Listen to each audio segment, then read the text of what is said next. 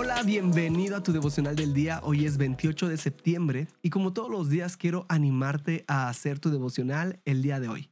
En este podcast tenemos la meta de leer toda la Biblia en un año y para lograrlo hay que leer unos cuantos capítulos. Hoy toca Isaías 62, 63 y Gálatas 3. Y de estos tres capítulos yo saco un pasaje central y lo podemos encontrar en Gálatas 3.1 y dice así.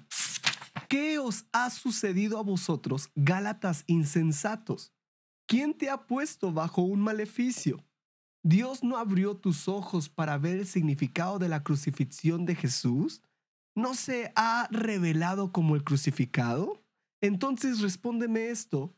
¿Vino a ti el Espíritu Santo como recompensa por guardar las leyes judías? No, lo recibiste como regalo porque creíste en el Mesías. Tu nueva vida comenzó cuando el Espíritu Santo te dio un nuevo nacimiento.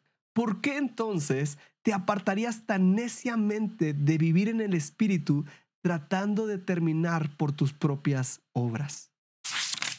El libro de Gálatas es el que hemos estado estudiando. Y recordemos que esta es una carta de Pablo buscando quitar argumentos contrarios a la gracia.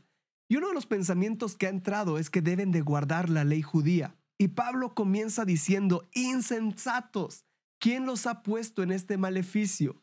Pero me encanta que en el hebreo dice, ¿quién los vascainó? O sea, ¿quién los fascinó? Es tan fácil fascinarnos por cosas contrarias a la palabra. Analicemos, nuestra salvación no viene por medio de las obras o de cumplir la ley, viene por medio de la fe en Jesús. Igual que los Gálatas, hay veces que podemos desviarnos tratando de autosalvarnos, pero esto no es posible. Solo Cristo salva. Mira cómo lo dice la versión El mensaje. Déjame hacerte esta pregunta. ¿Cómo comenzó tu nueva vida? ¿Fue trabajando duro por agradar a Dios o fue respondiendo al mensaje de Dios para ti? vas a seguir con esa locura. Porque solo los locos pensarían que pueden completar con sus propias fuerzas lo que Dios comenzó. Si no fueras lo suficientemente inteligente o lo suficientemente fuerte para comenzarlo, ¿cómo crees que podrías perfeccionarlo? Mi anhelo es que podamos ver que el que comenzó la buena obra es el que también la va a terminar. Quiero que juntos meditemos. ¿Te has fascinado por buscar autosalvarte? Quiero animarte a hacer tu devocional el día de hoy.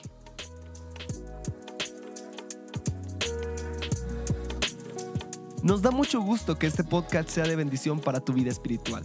Si deseas apoyarnos, puedes hacerlo compartiendo los devocionales y suscribiéndote al plan de lectura en YouVersion. Que Dios te bendiga mucho y recuerda, estás en devocional del día.